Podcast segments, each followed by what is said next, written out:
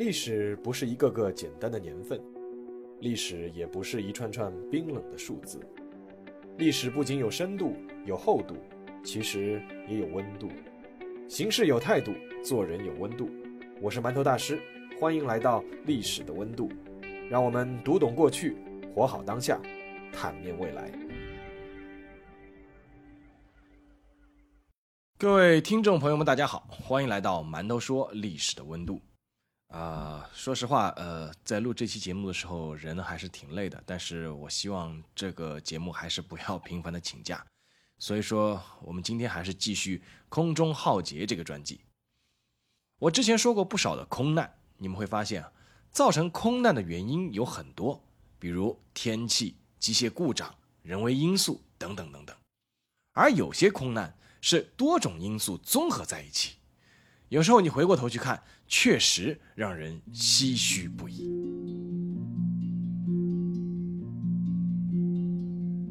一九八三年九月一日，汉城时间凌晨三点二十三分，副机长孙东辉向东京地面航管中心发出了变更高度的请求。这里是 KAL 零零七号班机，我们请求爬升到三五零高度。很快。他就收到了来自航管中心的批准回复，KAL 零零七号班机爬升至三五零后保持高度。随后，机长千兵营把飞机爬升到了三万五千英尺的高度。一般来说，飞行高度越高就越能省油。按照飞行计划，这架载有二百四十名乘客和二十九名机组人员的飞机将在三小时后抵达汉城金浦机场，结束这趟旅程。但就在此时，飞机突然一阵剧烈的震动，机身上升一下后开始失去控制。两分钟后，在东京航管中心的雷达屏幕上，这架缩写为 KAL 零零七的大韩航空航班代表的那个点就消失了。事实上，就在那一刻，KAL 零零七航班在全世界所有能监测到它行踪的雷达上都消失了，而且之后。就再也没有被人发现过。时间倒退一天，八月三十一日，汉城时间下午一点零五分，一架波音七四七二零三 B 的飞机在美国纽约的肯尼迪机场跑道上滑行加速，随后腾空而起，飞向蓝天。这架飞机就是大韩航空的 KAL 零零七号航班。直飞这次航班的机长千兵颖，四十五岁，拥有一万零六百二十五个小时的飞行时间。他之前在韩国空军服役了十年，曾三次被选为总统全斗焕专机的后备飞行员。同事们对他的评价是做事条理分明，非常细心，甚至还有人开玩笑称他为“人肉计算机”。按照飞行计划。KAL 零零七航班将于汉城时间晚上八点三十分降落在阿拉斯加的安克雷奇，在加油休整后再飞往汉城。晚上十点，在耽误了四十分钟后，KAL 零零七号航班重新起飞，飞往汉城。当飞机进入平飞状态后，两位飞行员其实并没有太多的事情可以做，他们开始轻松的聊天，讨论今天的早餐，讨论目的机场的货币兑换，甚至。和在他们后面的另一架大韩航空 KAL 零幺五号航班的飞行员开始聊天。KAL 零幺五号航班和 KAL 零零七号航班飞的是同一条航线，只是两架飞机的飞行位置有十五分钟的航程。在聊天中，KAL 零幺五号的飞行员顺口说起了一件怪事。他说：“我们突然碰上了一股强烈的顺风。”KAL 零零七号的副机长孙东辉就问。有多强呢？对方回答：时速三十五节，从零四零方向吹来。听到这句话，孙东辉和机长钱炳颖都沉默了一下。然后孙东辉回答：“我们这里吹的是十五节的逆风。”两人沉默的原因其实很简单：两架相距只有十五分钟航程，在同一航线上的飞机，怎么可能一架碰到顺风，而另一架会遭遇逆风呢？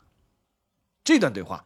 发生在九月一日凌晨三点零五分，而这个问题似乎很快就被忽略了，因为 KAL 零零七号航班上的两位飞行员再也没有讨论过这个问题。飞机按照既定路线继续向汉城方向飞行。二十分钟后，飞机忽然就发生了猛烈的震动。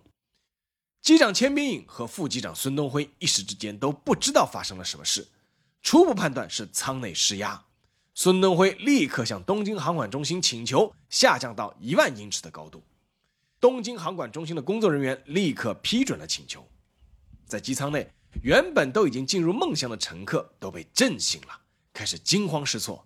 机舱内的广播开始响起：“紧急下降，请戴上氧气罩并调整头枕。”在驾驶舱内，机长钱明颖放下了起落架，努力试图控制住飞机，但发现这一切都是徒劳的。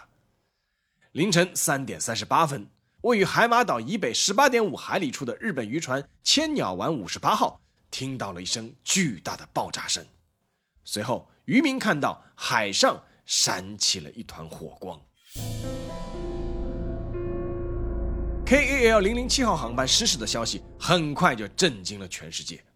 根据报道，飞机上有七十二名韩国旅客、六十一名美国旅客、二十四名中国台湾旅客、二十二名日本旅客、九名香港旅客以及其他五十一名各个国家的旅客，其中包括美国国会议员麦克唐纳。而原先预定他邻座的是美国前总统尼克松，最终他因故取消了行程。所有乘客连同二十九名机组人员在内无一生还。正当旅客的家属陷入巨大的悲痛中时，美国方面忽然宣布了一件惊天猛料：KAL 零零七号航班它不是失事，而是被苏联飞机击落的。这个消息立刻轰动了全世界，军用飞机击落民航客机，这是为什么？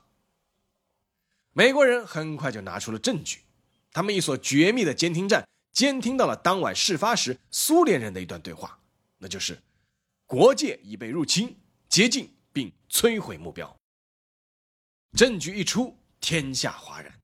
苏联方面迅速做出了回应，他们最初的说法是，他们确实监控到了 KAL 零零七号航班，因为这架飞机飞入了苏联的领空，他们进行了拦截，但最终放弃了拦截，让飞机飞走了。但很快，苏联方面又改口了。说确实是我们击落的，不过苏联方面也给出了击落理由，这是一次保卫国土安全的防卫行动，因为 KAL 零零七号航班被认定是一架闯入苏联领空的间谍飞机。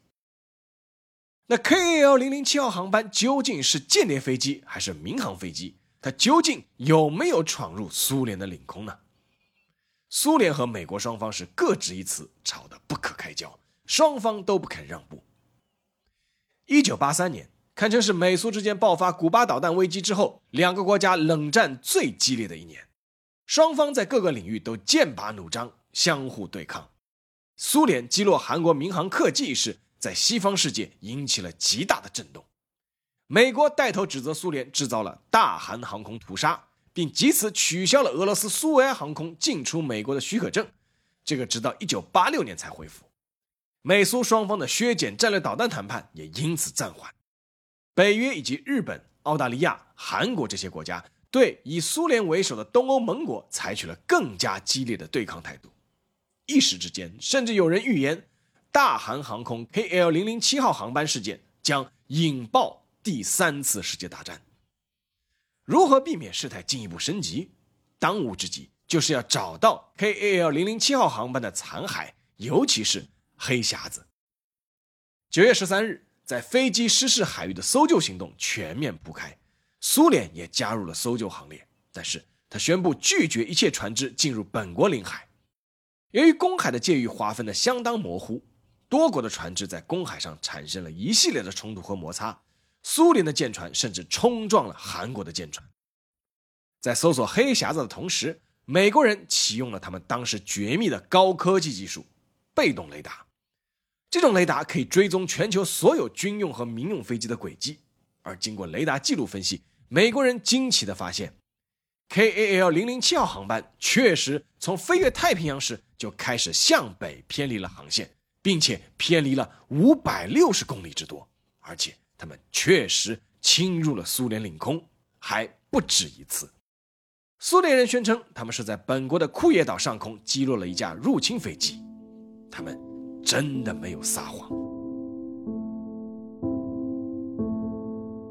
那么问题来了 kal 零零七号航班为什么会闯入苏联的领空呢？联合国派遣了一个独立的事故调查小组进行了全方位的推测和模拟并前往美国西雅图的波音公司总部寻求协助最终做出了 kal 零零七号航班偏离航线原因的推断那就是从安克雷奇起飞以后，KAL 零零七号航班的机长千兵营就一直没有打开过飞机上的惯性导航系统。简单来说，惯性导航系统是一种基于牛顿定律为基础。不依赖于外部信息，也不向外部辐射能量的自主式导航系统，它通过测量飞行器的加速度，并自动进行积分运算，获得飞行器的瞬时速度和瞬时位置数据。按照规定，飞机起飞以后，机长就应该从磁罗盘模式切换到惯性导航系统，进行精准的飞行。惯性导航系统需要提前输入坐标点，从安克雷奇到汉城一共是有九个坐标点。只要一一核对这个九个坐标点无误，就可以证明飞机是正在沿着正确的二二零航线飞行。二二零航线最近处离苏联领空只有一百四十四公里，长期以来一直是让很多飞这条航线的民航机长手心出汗。当时调查小组做出的推断有两个，要么是机长千兵影输错了坐标，要么就是他忘开了系统。第一个推断很快就被推翻了，那么只有第二个推断：机长千兵影忘开或者以为自己开了惯性导航系统，但其实他一直是沿着磁罗盘指引的偏离方向在飞行。但问题是，二二零航线上有九个坐标点，按照规定，每过一个坐标点，机长就应该校验一次惯性导航系统的精度。根据东京航管中心的记录，KAL 零零七号航班确实向他们报告了正确的坐标点。所以说，这也是第一个推断被推翻的原因。但是从飞行轨迹来看，机长只是例行公事，根据计算机显示的预告报了一下，并没有去校验。事实上，航管中心曾发现，当时用 VHF 是一种甚高频，已经当时无法联系上 KAL 零零七号航班了。但是他们并没有引起重视。而在 KAL 零零七号航班偏航的路上，至少有多个美国和日本的军用雷达发现了它。也都没有引起重视。KAL 零零七号航班应该一直认为自己正飞行在二二零航线上，但数据显示，他们其实已经往北偏离二二零航线达到了五百六十公里，并且一直在不断的进出苏联的领空。机组人员他们根本就没有觉察到。试想，一架飞机默不作声的飞入别国领空，并且不断进出，确实是一个非常危险的举动。更何况。这个国家还是当时神经高度紧张的苏联，但即便查明了 KAL 零零七号航班偏航的事实，还是无法解决另一大疑问，那就是苏联雷达和空军对闯入本国领空的飞机是不做分别的吗？即便 KAL 零零七号航班确实犯错在先，但毕竟它是一架民用飞机，满载着无辜的乘客，是不是一定要到击落它的地步？所以。还是要回到一九八三年九月一日的那个凌晨，苏联方面究竟发生了些什么？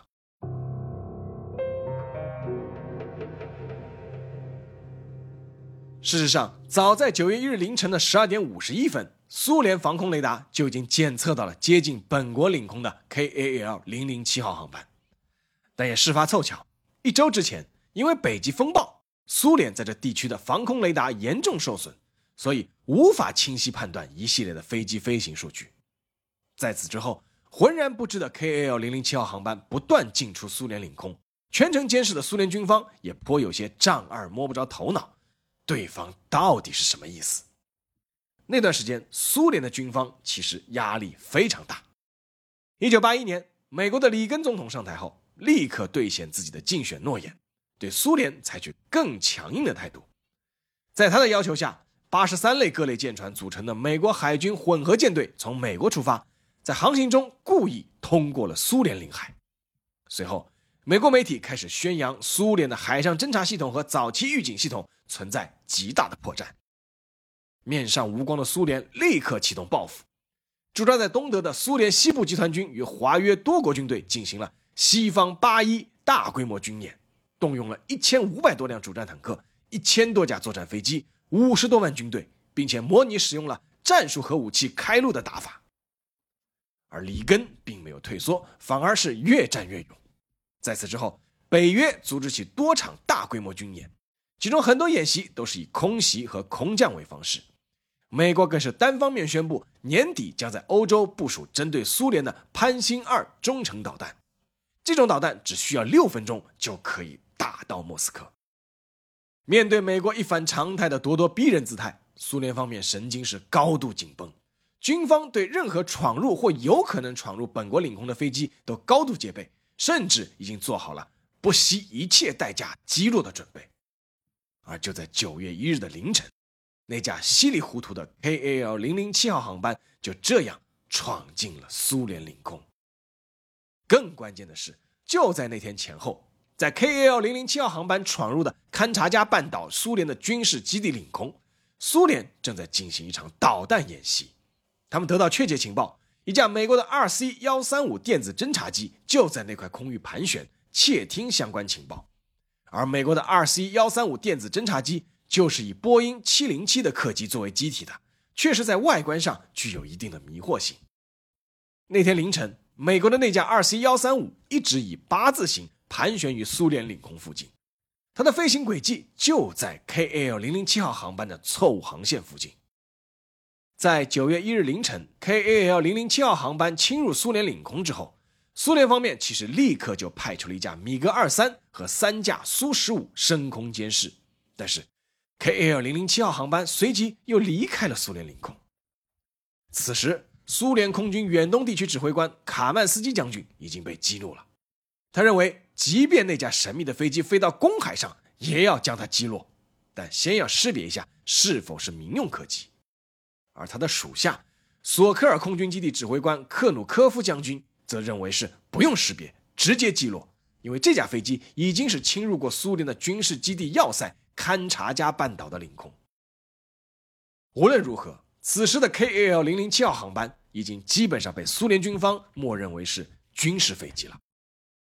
九月一日凌晨三点零八分，苏联国土防空军第十一防空集团军第四十歼击机师的一架苏十五战斗机飞行员向地面报告：“我发现那架飞机了，但视线不佳，无法认出是架什么飞机。”此时。负责地面指挥的克努科夫将军似乎收回了自己不用识别直接击落的话，要求战斗机飞行员进一步确认那架飞机的具体情况。那架苏十五立刻飞进了 KAL 零零七号航班。此时，这架波音七四七客机以及机上二百六十九人的性命都掌握在了一个人的手上，那就是苏十五的飞行员格纳迪·奥斯博维奇中校。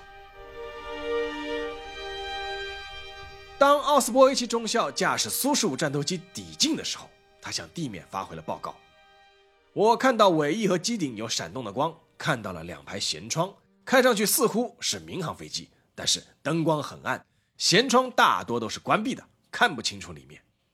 但是奥斯波维奇中校认为，是不是民航客机并不重要。他后来回忆说，把军用飞机改装成民用飞机是非常简单的，而此时。”他并没有用无线电与这架飞机进行联络和警告。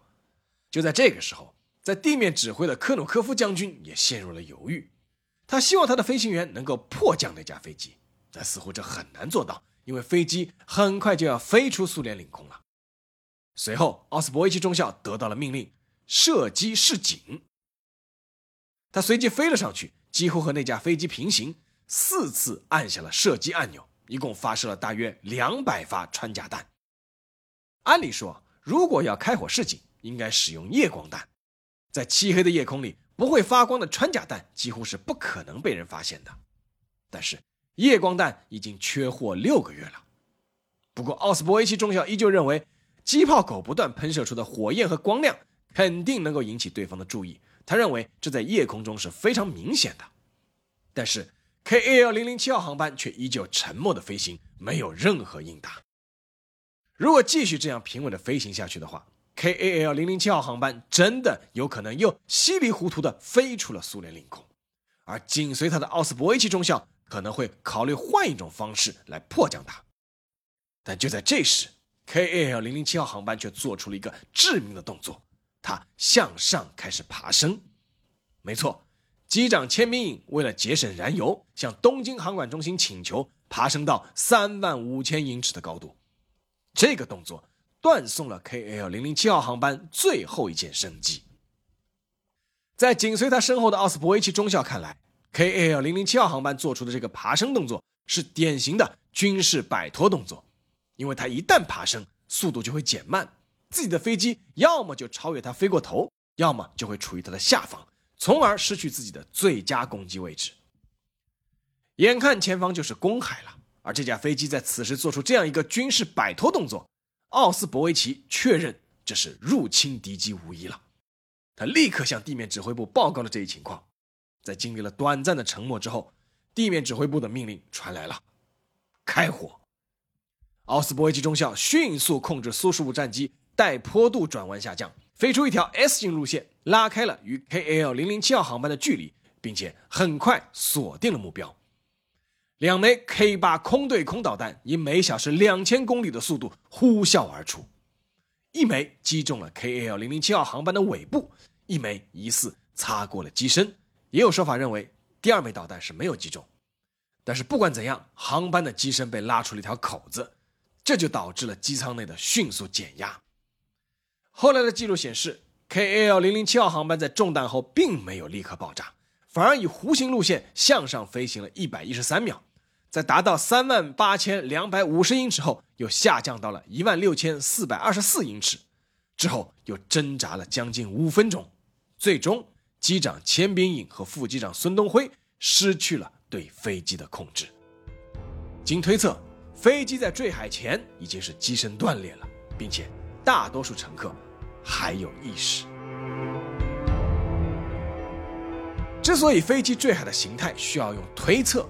是因为 KAL 零零七号航班的残骸至今也没有被找到，当然了，机上的二百六十九名乘客遗体也没有被发现。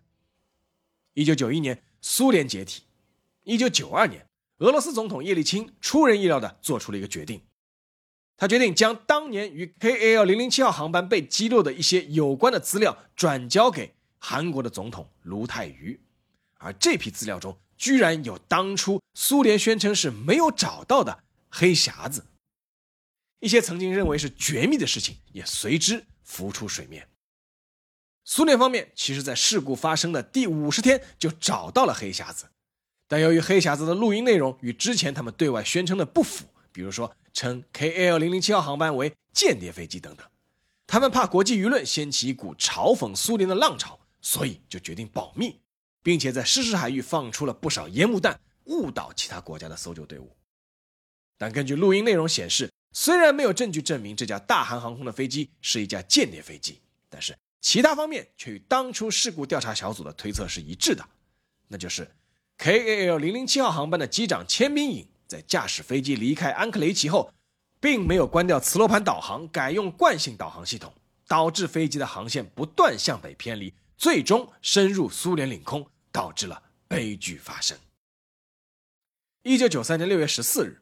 国际民用航空组织在加拿大的蒙特利尔召开第一百三十九次理事会，公布了 KAL 零零七号航班脱离航线的原因的最后调查报告，基本上与之前调查小组得出的结论一致。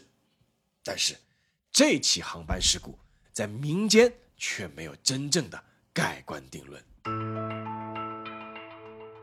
近三十年来，不断有各种阴谋论浮出水面，有人称。KAL 零零七号航班就是受美国指使，用来侦察和测试苏联对领空的保卫能力的。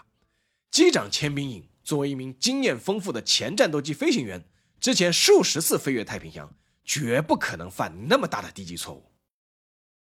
有人称 KAL 零零七号航班其实就是一架电子侦察机，机上的录音并不能证明什么，反而是故意放的烟幕弹。